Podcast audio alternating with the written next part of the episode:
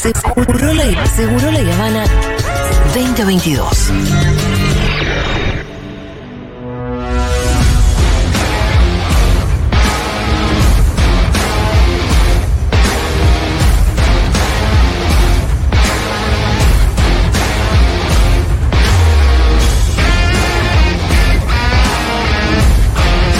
Hola Iván Yagroski, ¿cómo estás? ¿Cómo te va?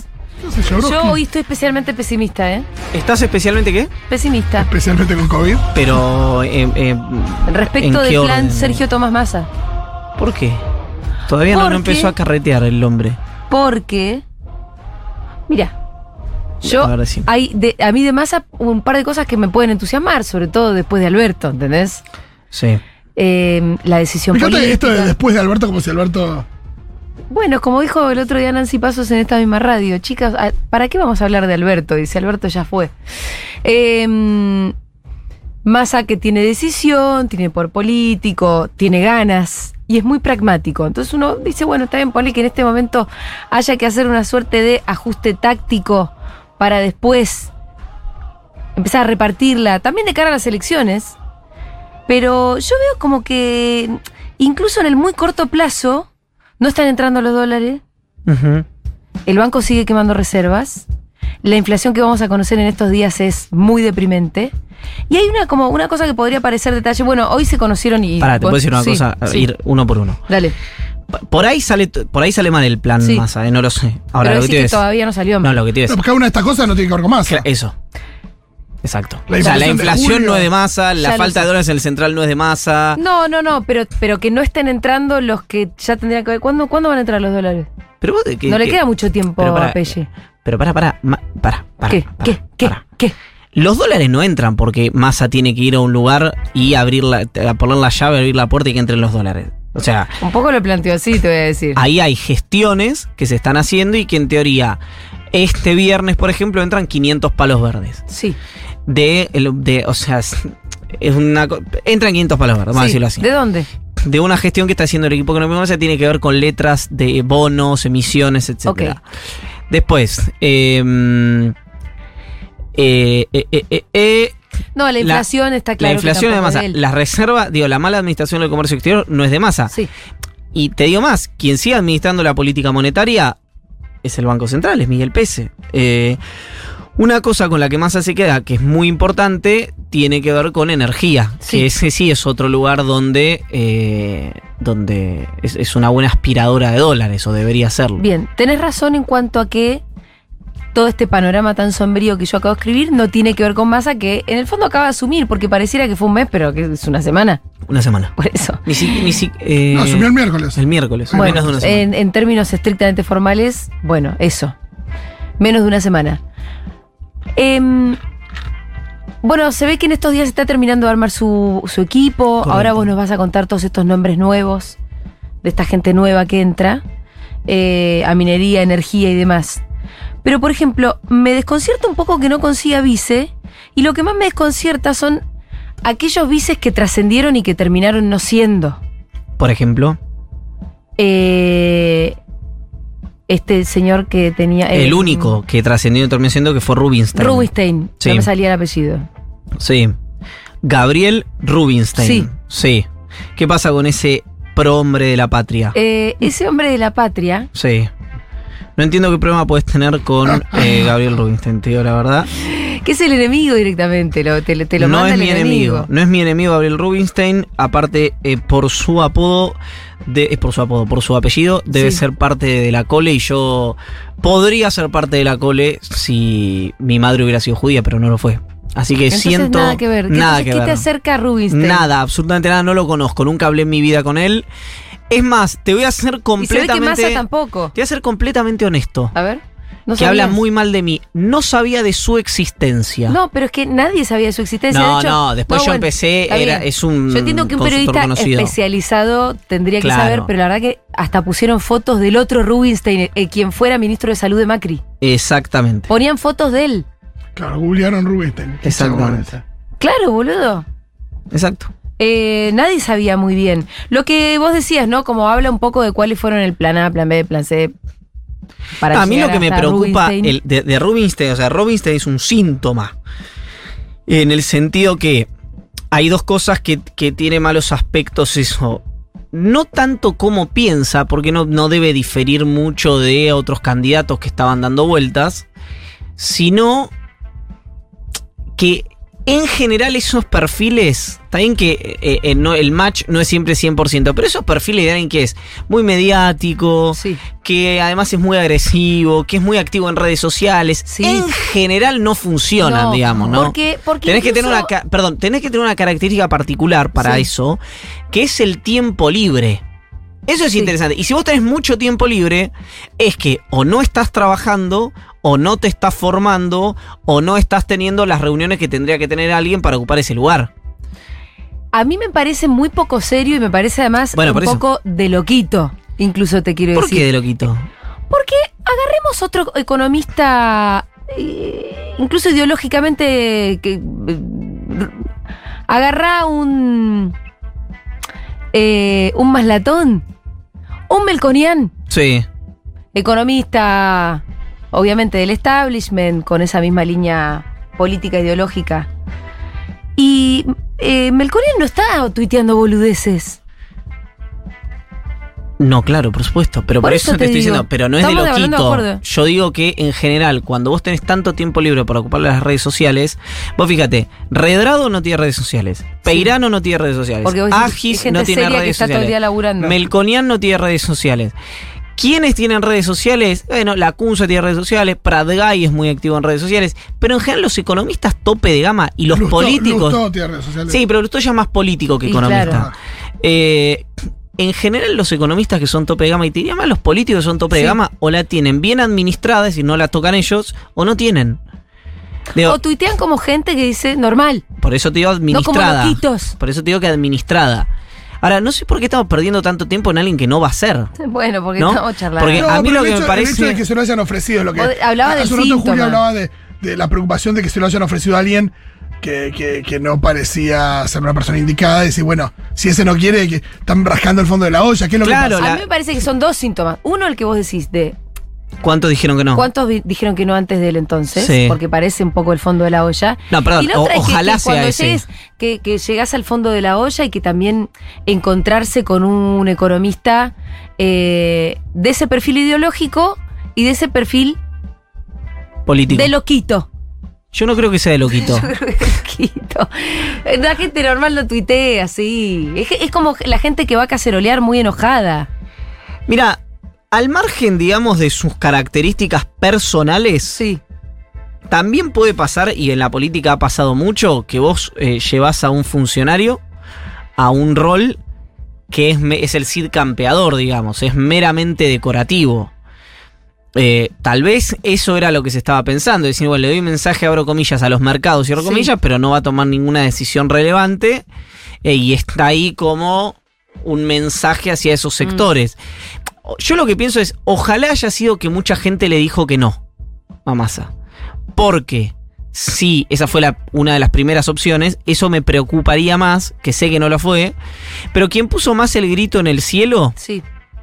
Gente muy cercana a Cristina le dijo, como, si vos querés poner, textual lo a decir, vos querés poner un inútil en, en la Secretaría de Política Económica, nosotros no nos oponemos en nada. O sea, la oposición nuestra no es en función de lo que dijo de nosotros, sino en que nos parece un tipo que no sirve. Es un inútil.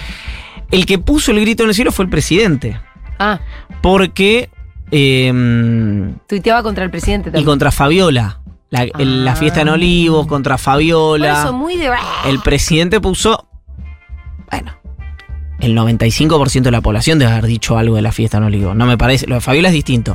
Pero la fiesta en Olivos me parece que es. No, sí. Casi te diría que no conozco a una persona que no haya hecho un comentario negativo sobre la fiesta No, de Olivos. Sí, sí, obviamente, pero digo. No sé qué dijo, cuáles fueron los tweets que molestaron, no lo sé. Pero Alberto pataleó, pa- pataleó, se quejó Sí. y, y- y- y rechazó la idea, digamos. Me encanta que con ese criterio, eh, o sea, tenemos, tenemos patalear con masa, todo el mundo tiene patalear con todo el mundo, porque tweets, empezás a mirar los tweets de todos y. Bueno, pero de a cada uno eh, Lo que le toca, sí. no y le impacta distinto algunas cosas. ¿Qué, qué te quiero decir? Es probable que a Cristina le moleste menos que le digan, por decirte una cosa, eh, que explique los eh, dólares de José López, ponele, a que se metan con la hija. Claro. Por Claro. ejemplo, lo cual es lógico, ¿no? Digo, para todos los que tenemos hijos e hijas, eh, sabemos que eso es inadmisible. Absolutamente. Eh, eso. Bueno, muy bien. Eh, primeras impresiones de las primeras medidas de masa. Un ajuste clásico Mm. eh, que mm, eh, yo creo lo, lo vimos charlando bastante acá, la inercia además, ¿no? Que era, bueno, ahora- no, desde que venimos hablando es, todavía puedes hacer esto, todavía puedes hacer esto, todavía puedes hacer esto, todavía puedes hacer Ya bueno, no ahora no puedes hacer hacer nada. Ya no puedes hacer más nada que Mm. esto que está haciendo masa. Eh, literalmente, digamos, no hay, no hay. Podrá haber en el, en el fino eh, algún margen de, de- de- calibración, de sintonía fina en las medidas que está tomando. Pero hoy no tenés margen para hacer otra cosa. eh, por múltiples motivos, ya venimos hablando acá hace bastante. Ahora, vos me decís, eso que está haciendo masa es social y políticamente tolerable. No lo sé. Mm. Eh, lo que pasa es que la alternativa a esto que está haciendo Massa, si es política o socialmente tolerable, es lo que se dice siempre, que lo haga el mercado. No quiero decir, el escenario donde... eh, digamos, puede haber un escenario que a mí me resulta muy difícil de ver donde el gobierno no devalúa. ¿No? Es decir, un escenario donde el gobierno no devalúa. Con este ajuste clásico que arranca eh, el programa. En realidad que sigue Batakis y sigue Guzmán, no hay ninguna novedad en líneas generales. Sí, más amplio el universo de gente que va a pagar eh, los aumentos de tarifas si sube el consumo por encima de 400 kilowatts. Pero después es más o menos lo mismo. Entonces, vos me decís, hay un escenario donde vos podés eh, hacer este ajuste clásico y no devaluar. Yo lo veo difícil, pues no tenés dólares. Pero suponete que exista. Hay un, si una devaluación es una catástrofe. Hay un escenario donde hay un ajuste eh, y devaluás, es probable. Hay un escenario es con, con administrado por el gobierno. Hay un escenario donde el gobierno se corre porque no quiere pagar el costo político y la devaluación la hace el mercado y vuela todo por el aire. Existe ese escenario. ¿Y cómo es ese escenario? Ahí te digo, está el escenario donde vos podés expandir el gasto y no devaluar, no, ese escenario no existe. Claro. O sea, el escenario que queremos Es el que no existe. probablemente desde el punto de vista del deber ser, es decir, que haya más guita para que la gente mejore su poder de compra y eh, llegue más holgada a fin de mes, para decirlo muy rápidamente, es un escenario y que en términos inmediatos no, es, no existe. Es triste la situación, pero ya sabemos lo que decía Joan Manuel Serrat, que para mí es una frase de mierda con la que no coincidí nunca en mi vida. ¿Quiénes no creen esto que vos decís? Por ejemplo, de la oposición. Grabó. Ah, No, eh, bueno, y también adentro. Grabois. No, no. Por derecha, mucha por derecha dicen que se quedó corto, que esto es maquillaje, que Ah, más de lo que se queda mismo. corto, ah, claro. por supuesto. Sí, de hecho, lo que dice la oposición es que Massa tiene que devaluar 40%, que tiene que subir más las tarifas, que tiene que bajar retenciones, que tiene que darle un dólar especial al agro, que tiene que eh, bajar impuestos. No, no, la oposición pide. Y por izquierda creen que se puede. Y por izquierda creen que eh, si en esta lógica de a veces inespecífica de si vos le sacás a los que más tienen, podés eh, eh, Distribuir. distribuir más. Yo lo que Eso, creo es que. ¿Por qué es tan inviable? No, pues la pregunta es siempre es dónde. Porque el, el- lo, que, lo que han hecho, lo que ha hecho Castañeto con ayuda de, de otros eh, dispositivos, como el caso de Guillermo Michel, y en su momento, antes de irse Mercedes Marco del Pont en AFIP, es este anticipo, yo lo conté acá, el anticipo a cuenta de ganancia. ¿Para qué? Bueno, para tener más recursos este año, que es cuando más los necesitas. Eh, a, la- a las empresas tope, tope, tope. Sí, del- sí. eh, ahora, hoy eh, es real que ante la, una nominalidad tan alta de 100, 90, 100 puntos de inflación, hay un tema, viste, de humor social y de humor eh, corporativo y de humor político y, y tal, y falta de poder del gobierno, que ¿qué podrías hacer que, que se materialice, digamos, no, no una canita voladora? Sí, en términos de números estoy diciendo. Si vos para aumentar impuestos tenés que pasar por el Congreso, ¿quién te va a votar un, un aumento de impuestos? La oposición te va a votar un aumento de impuestos. Un gobierno débil en la previa del año electoral, cuando además no creen que haya que subir impuestos. Yo lo veo muy difícil. Eh, ¿Va a votar un salario básico universal eh, la oposición que ni siquiera lo creen los sectores del oficialismo, que eso sea viable desde el punto de vista fiscal? Yo lo veo difícil. Y, y a ver, un aumento por suma fija. Eso sí, eso sí. Porque Eso se, está, que eso se está estudiando, sí, sí, eh, claro. hay un margen de ganancias de los sectores que más tienen. Pero eso es un intangible. Porque además, ¿con qué plata si no están comprando tantos dólares que están comprando? Eso es eh, un intangible, me refiero en el sentido de. Eh, hay empresas que tienen altísima rentabilidad, indudablemente. Y que indudablemente. podrían subir mucho los salarios. Claro, lo que pasa es que ahí vos Y tenés que si una- además si no tuvieran ese margen de ganancia que tienen, no estarían comprando tanto dólar con liqui. Claro, pero ahí vos me decís, bueno, suponete. eh, Con eh, el- la, eh, la eh, Futurock o los medios, pero vamos a decir Futurock por empresa, tiene una rentabilidad del 150% en dólares, ¿no? Y entonces hace una paritaria que sé, la inflación es 100 puntos y sube 101. Y yo vengo y te digo, che, o, o- u 80, 20 puntos menos que la inflación, lo que sea. Y te digo, che, pero vos podrías eh, subir más cosas. Sí, sí, sí, podría, pero yo arreglé con mi sindicato, que es lo que arreglé con mi sindicato. Y el sindicato está ok, y la empresa está ok, homologó al Estado, chau picho. Bueno, tenés un problema con los sindicatos. dice, Bueno, pero entonces sí. lo que digo es, el Estado no se puede meter en... Es decir, Bueno, la renta una- inesperada que eh, de la que hablaba Guzmán y que está durmiendo el sueño de los justos en el Congreso de la. Nación, era un horizonte en la línea que vos decís sobre las empresas que tuvieron, repito, renta inesperada. Sí. Ahora, lo que no existe es la situación en la que vos no podés aprobar algo en el Congreso. No lo podés hacer a través de las disposiciones del Poder Ejecutivo Nacional o de los ministerios, e igual lo haces. Pero eso no existe. O sea, no es que hay una empresa que gana más plata que el ejercicio anterior y como la gente necesita plata, le decís, che, dame la plata. Y vas y la distribuís.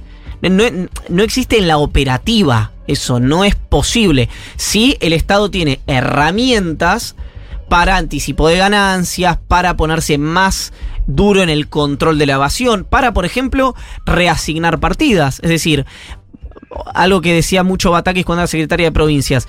Nosotros le estamos mandando plata a las provincias, plata, plata, plata, plata a las provincias, cuando son provincias que tienen plazo fijo y guita En el bancos. banco por muchísimo dinero. Es decir, "Che, no, macho, momento de crisis, guardá la guita, guardá, eh, eh, Guarda, usalo- a- a- usá tu plata. usá los fondos contracíclicos. Y esa plata nos está diciendo que se ahorre. Está diciendo que se redireccione. Bueno, ahí tenés, por ejemplo, un sector donde a lo mejor desde ahí, con el ahorro de los subsidios, podés hacer aumento de suma fija. Ahora, eh, había que hacer cosas para eso. ¿Por qué estamos diciendo ahora que con el ahorro de los subsidios se pueden hacer aumento de suma fija? ¿Por qué? Y bueno, porque le está sacando plata a gente dentro del universo de la Argentina dentro del universo de la Argentina que la necesita menos que la gente que necesita suma fija. ¿Se entiende acá? No, no hay, no hay gente que no lo necesita, hay muy poca gente que no lo necesite. Porque hay sectores de clase media que van a recibir el palazo muy fuerte con el aumento tarifario. La pregunta es, ¿pero entonces a quién le querés cobrar? No le podés cobrar al, de- al que nada tiene o al que está con la soga al No. cuello. Y, el, y al otro no tenés cómo cobrarle, porque hay una, no tenés poder político para eh, poder cobrar. Y además, habría que hacerse una pregunta si hoy es deseable eso, no la situación extraordinaria. Que en la situación extraordinaria, para mí, esto como la guerra y en el amor, todo vale. Hay guerra, renta inesperada. Ahora, no tenés poder político. En parte, ¿por qué? Bueno, porque el gobierno perdió las elecciones de medio término. Sí. ¿Por qué perdió las elecciones de medio término? Bueno, yo creo que en general tiene que, tiene que ver con la gestión de la pandemia. Sí, por, por haber perdido las elecciones y obviamente la interna fue muy, muy desgastante. Muy desgastante. fue a partir de justamente de De- perder las elecciones se, se disparó una cosa como... Y del acuerdo con el Fondo Monetario Internacional. Mar, ¿Cuánto ¿no? cambió eh, con el, tem- el tema del cambio de los de la quita de subsidios respecto a lo que se venía pensando y a, y a la entrada de masa? ¿Cómo es la, cómo es la No, pregunta? porque, porque en su momento vos dijiste, bueno, ahora va a haber mucha más gente a la que le va a pegar el eh, la quita de subsidios. ¿no? Sí. Antes no se decía tanto eso, decían que bueno, que iba a ser una. eh, la gran mayoría de la población iba a poder eh, seguir teniendo un subsidio, así todo iba a haber un aumento, iba a estar muy por debajo de la inflación, pero que poca gente iba a ser la que termine pagando mucho más de servicios públicos, de, de gas Sí. y de luz. Eso, es, ese esquema cambió a partir de la entrada de masa y de esta data de los 400 kilowatts. Sí, efectivamente. ¿Y cambió eh, en gran medida o no? cambió bastante. Hay- hay- es lo más estimado de- significativo. por eso, ¿hay un estimado de a cuánta gente entonces ahora alcanzaría? Sí, 4 millones de personas. Sí, sí, sí. Eh, de hecho, el, mm, lo, lo- lo interesante, digamos, de, de esto eh, es... so- perdón, es importante esto. Son consumos eléctricos mayores a 400 kilowatts por mes. ¿Está? Ah, por mes, Por mes. no por bimestre. No por bimestre. Que es como viene la boleta. Que. Ayer lo habíamos dicho, ¿eh? Sí, sí, Exacto. sí. Yo Sí. tengo entendido que es por mes. Ayer se generó también la discusión en la mesa. Estaba viendo la mesa de animales sueltos.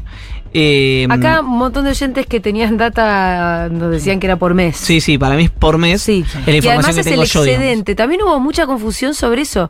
Decía, como eh, yo conocí mucha gente informada, que lee los diarios, que tiene además una capacidad de comprensión, que pensaban que se pa- te pasabas de los 400 y perdías eh, la totalidad del subsidio. claro. También estuvo esa confusión. Exacto. Porque evidentemente no estuvo del todo bien explicado tampoco. No se ve que no, o sea, eso. para, para ponerlo en números, la consultora de Agis, Sí. P por Q, eh, calculaba que la quita al 10% de los mayores, a los hogares de mayores ingresos implicaba un ahorro de mil millones de dólares.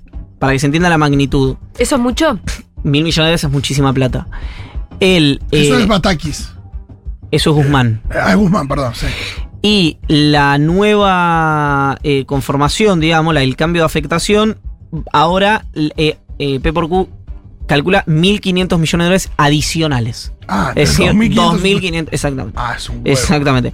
Un ahorro de medio punto del producto. Ah, es un huevo. Es mucha plata, exactamente. Ese es el. Un montón. Eh, Wow. Bueno, yo no tengo forma de, de darme cuenta de eso. Vos, hablando de la consultora de Álvarez Agis, también eh, vos ahí la, la citás hablando de un informe que proyecta como una especie de Devaluación. posible devaluación Sí, administrada. administrada, pequeña, devaluacioncita. no, devaluación. Sí. eh, mm, una devaluación fuerte, pero administrada. Pero es, es un simulacro, es decir, vos de Sí. ahí podés calcular El para simulacro abajo. es terrorífico. El simulacro es terrorífico. Quiero decir, como ratificando esta idea que siempre machacamos, por ejemplo, con Sayat, que es que hay que hacer cualquier cosa, cualquier cosa menos devaluar. Correcto. Yo estoy de acuerdo. Que tiene que ser algo que hay que evitar. Que las banderas en San Cayetano deberían decir no devaluemos. No Exactamente. devaluar, no devalúen. Exactamente. Y que- ninguna otra cosa. Lo que pasa que para, eh, para eso, entre otras cosas, yo sé que me repito, pero entre otras cosas lo que necesitas son dólares para no devaluar. Mm. Eh, sí, yo estoy de acuerdo con lo que eh, con, con eso, con lo que están diciendo ustedes, con lo que decís vos, con lo que dice Alfredo. Eh, lo que pasa es que acá otra vez hay un punto en el que todo el tiempo eh, no todo el tiempo, pero hay siempre una lógica del gobierno no puede hacer esto porque eh, no quiere hacer esto, porque es tibio, porque tiene falta de voluntad. Muchas veces seguramente tiene que ver con un tema decisional, Sí. es, es indiscutible. Pero otras es que no están dadas ni las condiciones objetivas ni las subjetivas. Sí, sí, sí, sí, sí. Entonces. eh, Bueno, vos ahí comparabas con la devaluación de Axel, ¿no? Correcto. En el sentido en el que las condiciones son, son muy difíciles de, de comparar, de hecho, porque todas las condiciones, el, el contexto es muy distinto. Desde la cantidad de dólares que tenés en el banco, La inflación. la inflación que tenías, Sí, el nivel de deuda. claro, la el nivel deuda. de deuda. Sí, sí, sí. sí. ¿Te, te molestamos mientras no haces tu columna? es absoluta. No, no. Si, si no te molesta, estoy buscando los datos que decías de la devaluación administrada. Que es lo que dijo Manuel Álvarez Agis. pero te lo como te fuiste. No, lo tengo acá. Eh, el, yo digo deslizamiento a la alza porque Sí. es eh, el- algo que dijo Coqui Capitanich en algún momento, el 50% del valor del tipo de cambio oficial. La inflación anual, 50% de evaluación. Nadie habla de un 50% de evaluación. Es un escenario, digamos, muy negativo. Sí. Se ubicaría en 12 meses en valores de 3 dígitos, 113%. 113. La brecha se mantendría en el 70%. Ahora, per- sí. Eso, eh, acá yo no tengo manera de saber si esto es así o no. Confío en la fuente, digamos, confío Sí, en sí, Agis. para eso, a eso se dedica Agis. Ahora, No me- yo te hago una pregunta. Sí. Por ahí se la deberíamos hacer a Agis. Sí, y nos corte tanto. Pero, si la inflación anual se ubicaría en de- alrededor de 113 dígitos, no está 113%, tan... sí. 113%. En el fondo, es gravísimo, es, es- es un descalabro, pero no está tan lejos de la que estamos teniendo ahora. Ah, no, claro, hoy vas a terminar la, e- el año con una inflación. Si no pasa, no hay un cisne negro, eh, una inflación de 85 puntos, 90. Por eso te digo, no 80 está puntos. tan lejos de esta post-devaluación.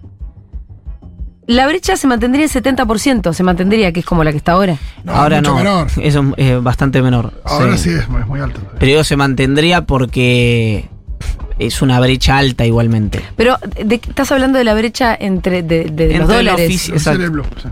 No, no, el oficial y los dólares oficiales. Ah, y los dólares financieros. Eh, ¿A qué voy con esto? Sí, es catastrófica la situación, pero No, no, pero está tan, no es tan distinta a la de ahora. No, es bastante distinta en términos del, del otro, de lo que sigue, que es eh, la caída del PIB Sí. sería entre 1,2 y 1,6 anual y la recuperación tardaría en comenzar entre 9 y 12 meses. Bueno, entonces los, los resultados de esta especie de proyección de devaluación administrada nos hacen pensar que entonces hay que seguir evitando la devaluación a toda costa. Yo creo eso, pero insisto, hay un tema de que todo el. No sé si todos los funcionarios, pero buena parte de los funcionarios sostienen que hay que evitar la devaluación a toda costa.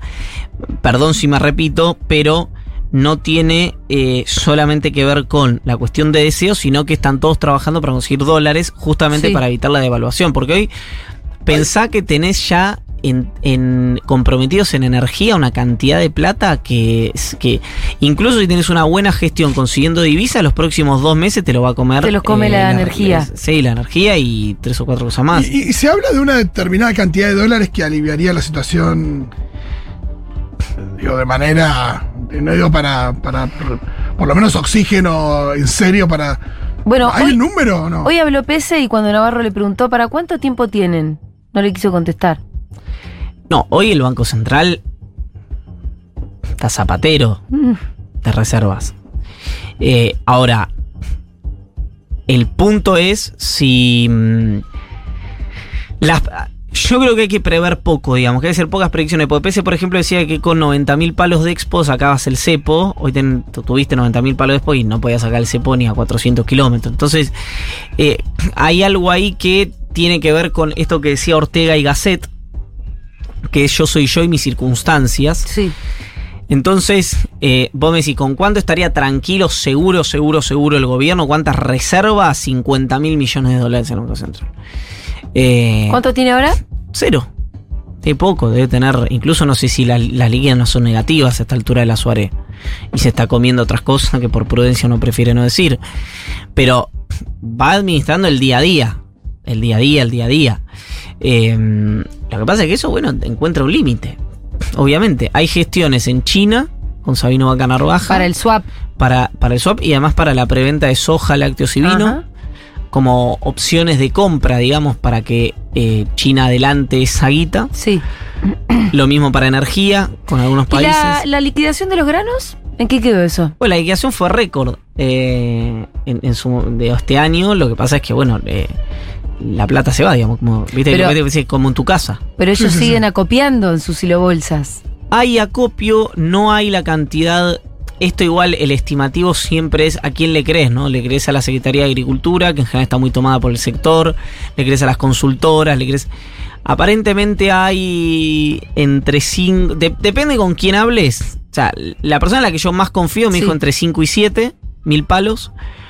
Eh, yo había escuchado otra versión de 14 mil y creo que Alberto dijo 20 o 25. Sí. digamos. Me parece muchísimo. Yo no veo ese cálculo en ningún lado, pero puede ser. Lo, lo que importa no Pero es... quiero decir, en el último, los, las últimas semanas estuvieron liquidando. No, no, no conozco el ritmo de liquidación. Sí que había un trabajo en línea con eso. No me imagino que hayan estado liquidando. eh, porque las demandas que tenía el sector no se satisfizo ninguna. Eh, y tenían gusto a poco las que había hecho el Banco Central en su momento, hace 15 días o Sí. no sé por el estilo. Las de Batakis. Las de Bataki, que eran las de Pese más que las de Bataki. Bueno, pero que eran formas en las que su soja podía mantener el valor, liquidando. Sí, Donde podían comprar hasta el 30% en dólares y el otro 50% no sé qué cosa, un plazo es. fijo. Así es. Todo eso no funcionó. No, no funcionó. No funcionó. Se anunció, acordate que se anunció a última hora de un día a, Sí, sí, a- sí, en sí. una circular del Banco Central y nos enteró mucha gente. Ah, rarísimo. Eh, Costó entender de qué se trataba, pero después yo una vez que lo entendí me pareció que era una buena propuesta. El tema es que, que les Pasa que yo no tengo campo, ni dos granos de nada, entonces Claro, no es el- lo importante. Por eso acá hay un punto que es lo que charlamos siempre, que es hoy no hay un tema en el que vos tenés que seducir al campo por un tema Sí. ideológico. Si, que es lo, lo que yo charlaba con Juan, con Grabois la semana pasada o la anterior, que era, mirá, si los, los periodistas tuviéramos dólares, o los eh, realizadores tuvieran dólares, o los operadores técnicos, o la gente está del otro lado, que, y bueno, la política iría orientada hacia esos sectores. Lo que tienen dólares hoy es el campo. Es decir, che, pero no quiero darle facilidades al campo. Bueno, eso. Pero los dólares lo tienen ellos. Claro. Y vos los necesitas. o haces que liquiden de alguna manera, que es, siempre es como la bandera del escudo de Chile por la razón o por la fuerza, y por la fuerza el gobierno claramente no puede, No. o devaluás. No existe la situación en la cual vos vas al campo, le decís, te ordeno que liquides al dólar que yo quiero. El, el campo liquida la cosecha y vos te quedas contento. No existe, es una situación que es irreal, digamos, no hay que eh, perder tiempo en esas instancias. No, no, no, pero por eso me parece a mí que si vos le decís, bueno, el 30% lo pueden comprar en dólares, el otro 50% lo pueden dejar Y en no les alcanza porque saben que a este ritmo, que sin dólares el gobierno o devalúa el gobierno o le devalúa el mercado, Al entonces mismo tiempo, especulan y esperan. El precio internacional de los alimentos empieza a bajar. Bueno, si baja, es exactamente es un buen punto, harán el cálculo en ese momento. Pero, Pero perdemos todos. Pierden ellos y también pierde la recaudación. sí, también te bajan el precio de los alimentos. Nunca, Nunca, retrocedieron. nunca, Nunca, nunca. retrocedieron. Está bien, pero eso entonces si eso es así, es que Argentina, que yo te- Sí. estoy de acuerdo con ustedes, primero, no, está bien, no te baja, te detiene la suba, si crees. Sí. Sí.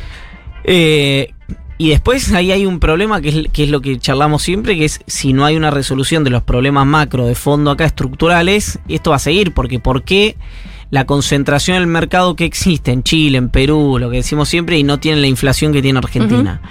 Eh, Feletti decía por la puja distributiva, entonces el problema son los salarios. Bueno, yo no creo que el problema sean los salarios. Eh, y bueno, así sucesivamente, digamos, entra en la, en la- la configuración. Eh, es, es un desfiladero muy, muy, muy angosto. Muy angosto. Bueno, para, vos ya te tenés que ir, ¿no? ¿No? Bueno, entonces. pues, ¿Quieres hablar de, lo judicial? ¿De qué no, le quiero meter un, po- un poquitito nomás, porque tampoco me divierte tanto. Pero que hablemos un poco de, mm, de los que se van y los que entraron. Sí, Bien. diga. Tuc, tuc, tuc, tuc, tuc. Se van Darío Martínez y Basualdo Efectivamente. eh, de la secretaria y entra em, Flavia Rollón a la. Secretaría de Energía. Correcto. Que vos traes. Nadie sabía un carajo de Rollón, te voy a decir tampoco, ¿eh? Sí.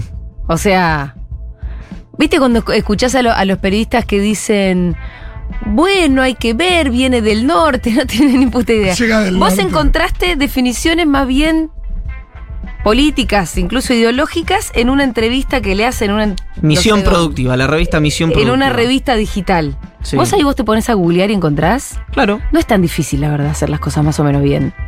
No, Google. eh, Por eso. Hoy, de hecho, alguien me dice, che, ¿cuál es la dirección de tal? Le digo, a ver, déjame que lo googleo, digamos. ¿Qué crees que te diga? ¿Qué te pensás? ¿La tengo en la cabeza? ¿Tengo No. un teléfono con internet? Pero, o sea que yo leo bastantes cosas, eh, no mm, escucho distintas radios y estamos de acuerdo con que Mucha nadie pereza sabía. No, pero además que no, no, lo- incluso los periodistas como, bueno, se, googlean un poco Flavia Rollón, te pueden decir a dónde estaba trabajando, pero no googlean lo que hiciste vos, que fue ponerse a leer una entrevista donde ella da definiciones. Exacto. ¿Viste? Ese era un poco el objetivo. Bueno, eh, No yo me quedé un poco pasmada con las definiciones de Flavia Rollón. ¿Por qué?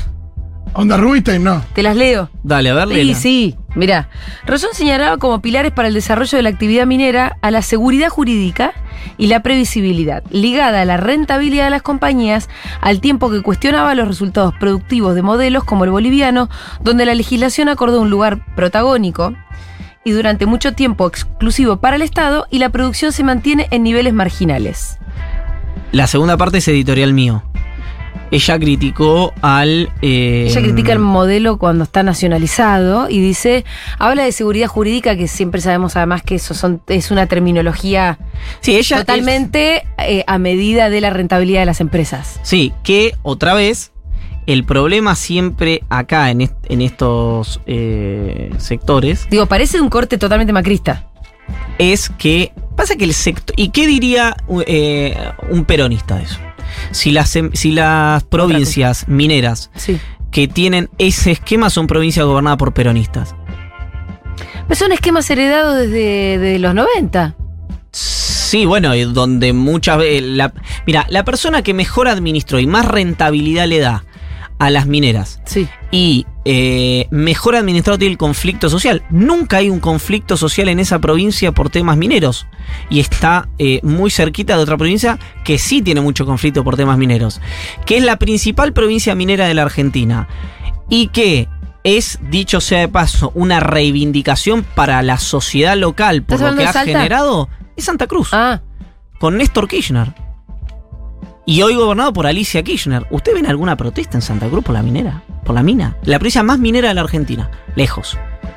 ¿Cuánto le deja la minera? Igual vamos a empezar a entrar en una discusión que, eh, ambientalista sí- que para mí no es lo es, una- para mí también es rentabilidad. Eso estoy de acuerdo. 100% de acuerdo. Si Eh, vos sal- vas a... Salgamos del ambientalismo. No está bien, pero para ahí son dos cosas distintas. Por eso te digo. Sí. Seguridad jurídica, previsibilidad y rentabilidad de las empresas. Yo estoy de acuerdo con Rollón. El tema es, de todo eso, ¿cuánto me quedo yo? Eso. que soy el Estado. Sí. Bueno, esa es la ausencia de lo que. de, de- del- la ausencia en el etos de Rollón es esa. Ahora, esa parte que yo- el recorte que yo hago, que es un recorte, habría que ver la entrevista completa. Sí, me imagino que vos la viste. No, no, yo sí digo, quiero decir, para hacerla, para, para machacar sobre lo que dice Rollón, que va igual bastante en sintonía con lo que puse yo. Sí, eh, el Estado tiene que.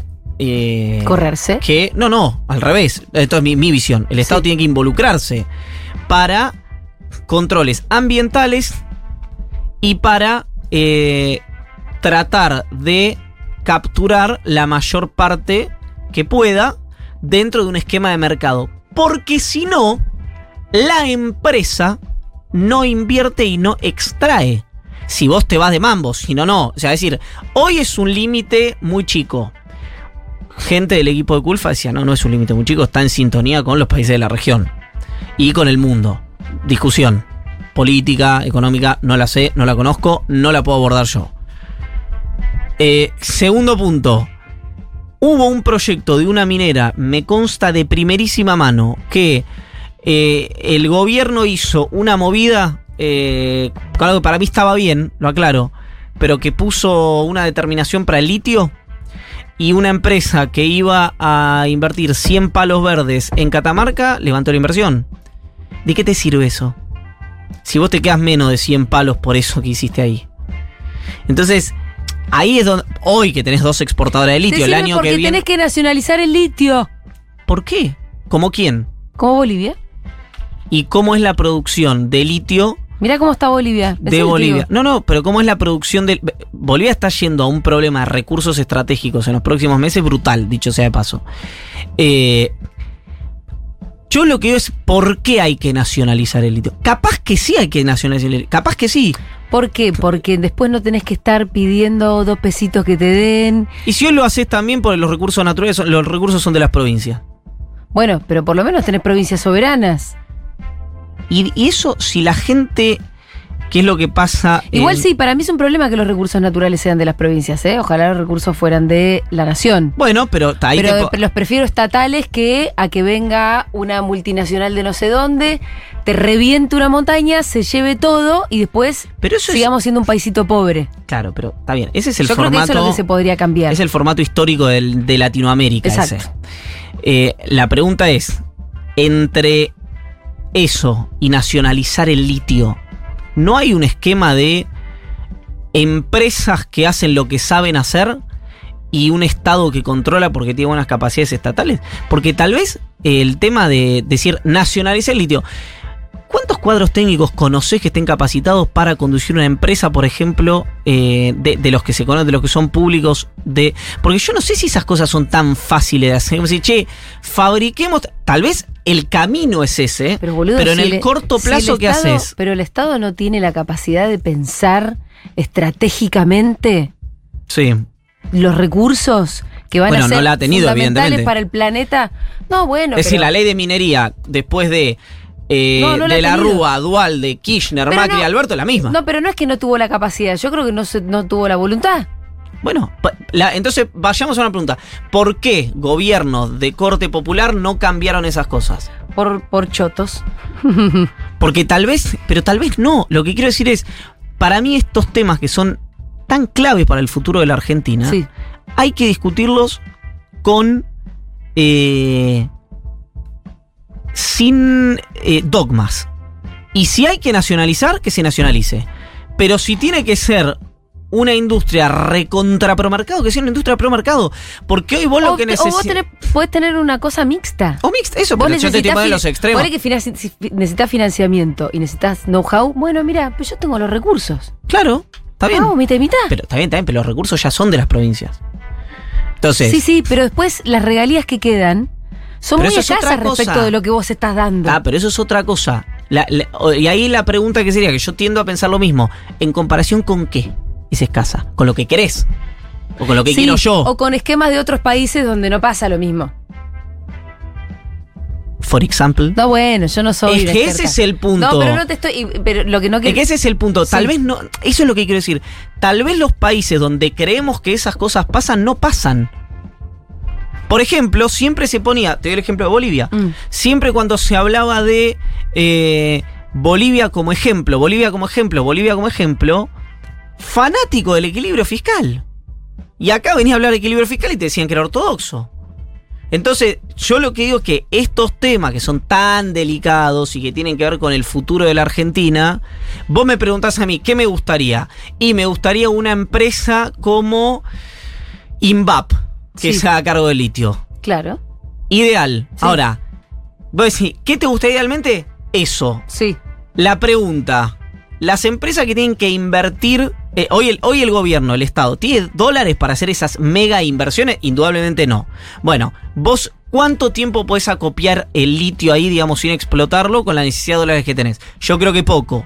¿Podés hacer un esquema, esto que decís vos, transicional, en el Mm. que el principio del sector privado vas haciendo transferencia de tecnología, etcétera, etcétera, etcétera, hasta que el Estado se hace cargo? Muy probablemente ese sea un camino deseable. Sí. Muy probablemente, en el mediano plazo. ¿Qué haces en el mientras tanto? Bueno, discutís probablemente regalías. ¿Con qué? Con números en la mano. Que es, che, ¿cuánto pagas vos? Una cosa, por ejemplo, a mí me parece inadmisible del litio, o de la, de la industria del litio, es que exportan, que en realidad no es de la industria del litio, es a nivel global. El litio no tiene un precio de referencia a nivel global, pues es un commodity. Entonces, el precio se decide de una manera completamente Sí. arbitraria. Bueno, que fue lo que pasó con Livent hace poco, que tuvieron que pagar una multa grosera ¿Pero qué dice porque estaba. Que no la va a pagar.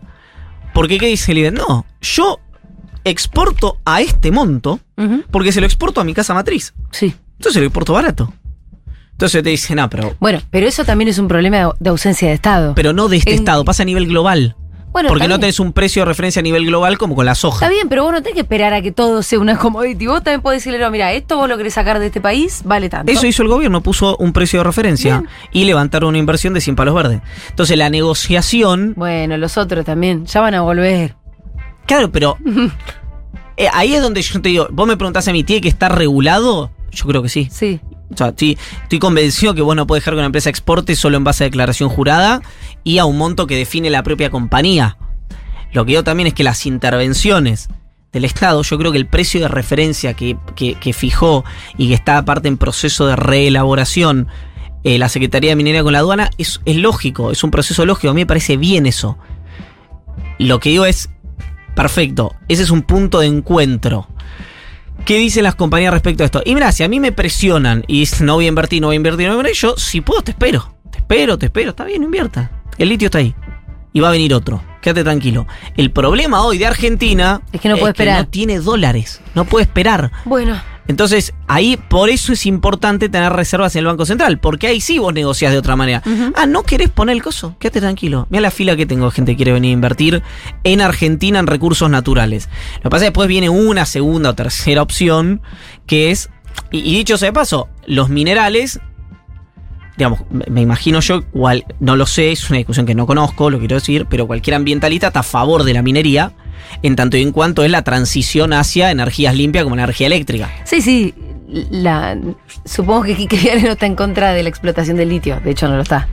Por eso digo de, lo- de los- de los minerales Sí. eh, en general. Eh, después tenés siempre esta discusión que se plantea que por qué eh, Chile con la misma cordillera que nosotros exporta 30.000 palos de cobre y nosotros nada, ¿no? Una, una pregunta interesante también, pues la misma cordillera. Y así sucesivamente. Eh, Bueno, las, es- min- las mineras, que también con muy poca regulación estatal, incluso se pasan de los límites que hay en la cordillera y ahí sacan cobre del lado argentino. Es muy probable. No, sí, sí, es, es conocido también, pero claro, si vos no tenés un Estado que pueda ir a mirar lo que está pasando ahí arriba, y bueno, se hace lo que se quiere. Eh, Ivancito, ¿algo más para agregar de los nuevos funcionarios? De los nuevos funcionarios, eh, expectativa con Gianotti, porque laburó muy bien en el ente de, de energía eléctrica de Tucumán, es el subsecretario de energía eléctrica. Eh, bueno, Rollón muy pro sector, evidentemente. Una negociación con Raúl Jalil y con Gustavo Sáenz. La llegada de Flavia Rollón, que además trabajó 15 años Sí. en Frigorífico Bermejo, de la Sí. familia Brito, donde llegó a ser gerenta general. Eh, y eh, de eso no mucho más. Sí, una revelación. una revelación. Algo que me parece eh, preciosista A ver. del libro, en términos judiciales, del libro de Laura Di Marco Sí. por eh, las fotos del fiscal y el juez Sí. eh, que tienen a cargo la causa contra Cristina Fernández de Kirchner. Hay un párrafo interesante eh, y, y, mm, eh, muy explícito del libro de Laura Di Marco. El libro sobre Macri. eh, claro, el libro se llama efectivamente de esa manera, Macri. Macri. Es- real, real, sí, Sí, sí, sí, se llama así.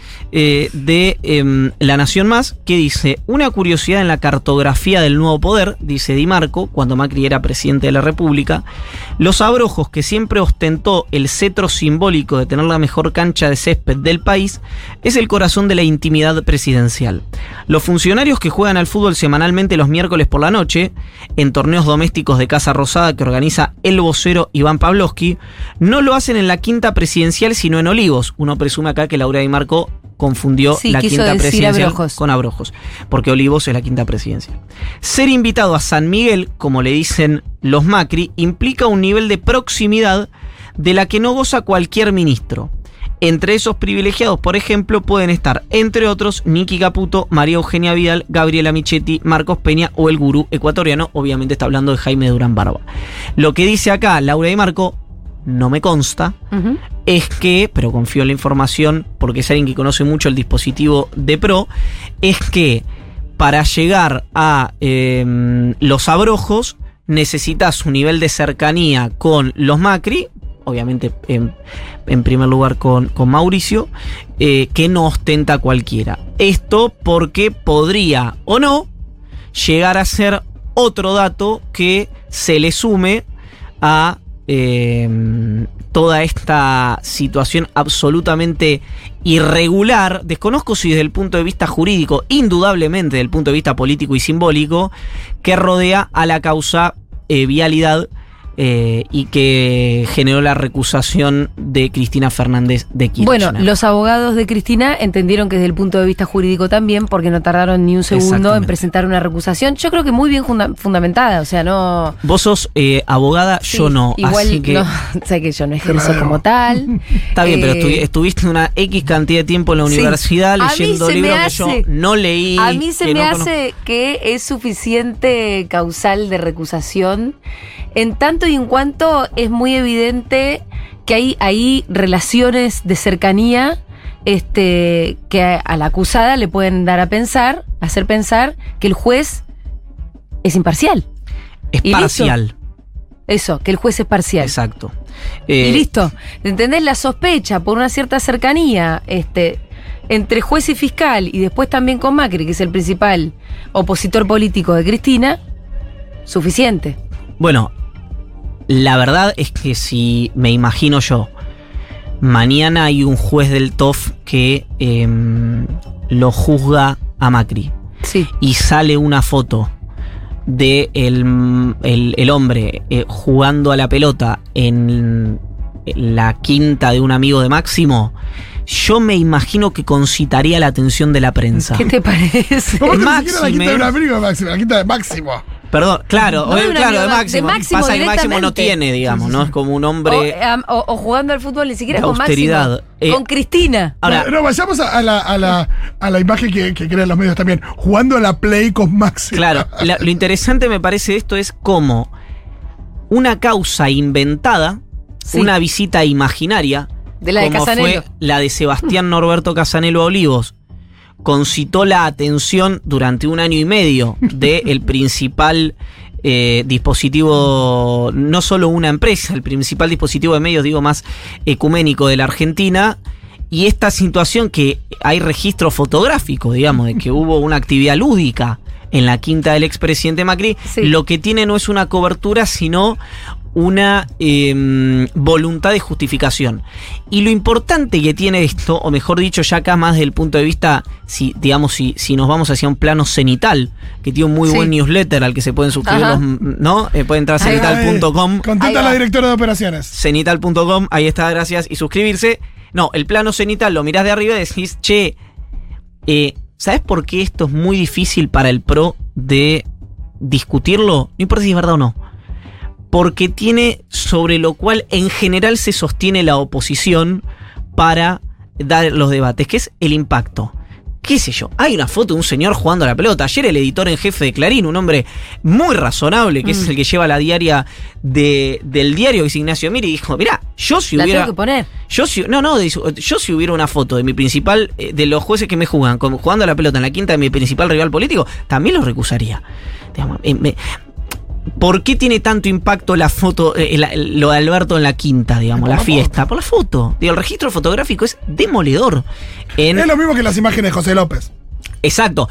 Imagínate, eso es bien interesante. Imagínate si será importante la visual o la imaginación, que de López todavía hay gente que es informada, que es instruida, que dice, vimos a López revolear bolsos por encima de un paredón, Sí, no los revolvió. cuando en ningún momento vimos esa imagen, sino que fue una construcción sobre una base, por supuesto, pornográfica, eh, pero una construcción narrativa que lo hacía obviamente mucho más divertido, mucho más grotesco, mucho más... Había eh, monjas, era. esa, no, toda esa imagen era espeluznante. Pero mm, eh, por eso me parece que es difícil de discutir. Ahora, la justicia tiene su propio andarivel. Sí. Yo creo que no va a correr la recusación bajo ningún aspecto. No. Porque También por quién la define. Digo. ¿Qué, Exactamente. la, la define el propio juez? ¿O no, la define otro tribunal? del tribunal la define. Estoy. Porque ayer me lo preguntaba. Pitu, hay veces Sí. que la recusación la define el propio recusado. A veces que se la presenta, yo lo quiero recusar a usted. Y Sí. el juez mismo decide sobre El mismo. el mismo. ¿Viste y hay veces si- que no, hay veces que es en un tribunal. En este caso no lo sé. Jiménez Uriburu, Sí. eh, ya, ya- ya- ya se vio.